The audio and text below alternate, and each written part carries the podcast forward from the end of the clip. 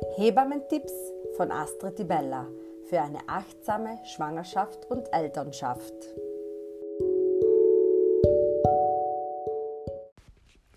Viele Frauen machen sich bereits in den ersten Schwangerschaftsmonaten Gedanken zum Stillen. Geht es dir auch so? Machst du dir auch Gedanken, ob das Stillen wohl klappen wird? Und vielleicht hörst du schon Geschichten jetzt in der Schwangerschaft, die dich nicht gerade ermutigen.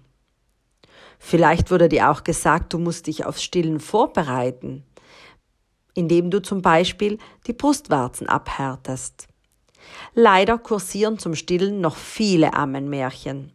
Die beste Stillvorbereitung beginnt daher im Kopf. Lies bereits jetzt in der Schwangerschaft ein gutes Stillbuch. Besonders empfehlenswert sind die Bücher von Kolleginnen und Stillberaterinnen.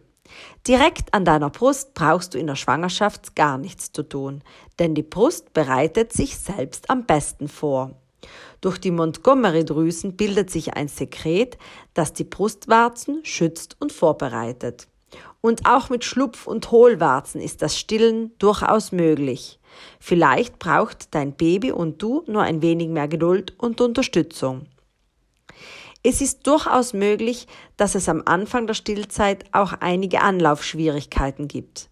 Allerdings muss das nicht sein. Es gibt viele Frauen, die keine oder ganz wenig Probleme haben. Die größte Sorge ist meist, dass man zu wenig Muttermilch hat oder dass die Brustwarzen verletzt sind. Die häufigste Ursache von wunden Brustwarzen nach der Geburt ist die falsche Saugposition des Kindes und die kannst du mit Wissen und professioneller Hilfe erlernen.